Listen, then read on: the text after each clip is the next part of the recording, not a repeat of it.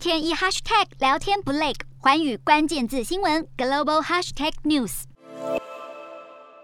一颗颗的导弹就这样从天而降，击中地面爆炸，惊天声响，前方一栋住宅被炸毁，瞬间浓浓黑烟四窜，画面相当惊悚。而且被攻击的地点是平民住宅区，爆炸处旁边还有民众。据了解，这是在乌克兰北部的城市切尔尼戈夫，民宅区遭受攻击后，现场浓烟密布，还有不少被炸伤的民众倒在地上，放声哭喊着。根据路透社报道，这场炮火击中两所学校和民宅，造成好几十人死亡，整个地区瞬间变成人间炼狱。而基辅西北部的博罗江卡也有一栋公寓被炸毁，粗估有一百人左右遭到活埋，目前死伤不明。还有更难令人相信的是，这个画面中是一名父亲布拉凡科和他的儿子正准备带着三只爱犬从基辅开车逃离家园，不幸的在途中遭到俄军包围射杀。这时，俄军的枪声还是没有停下，儿子在枪林弹雨中将父亲拖到车尾掩蔽。不幸的，最终布拉凡科没有撑住，伤重不治身亡。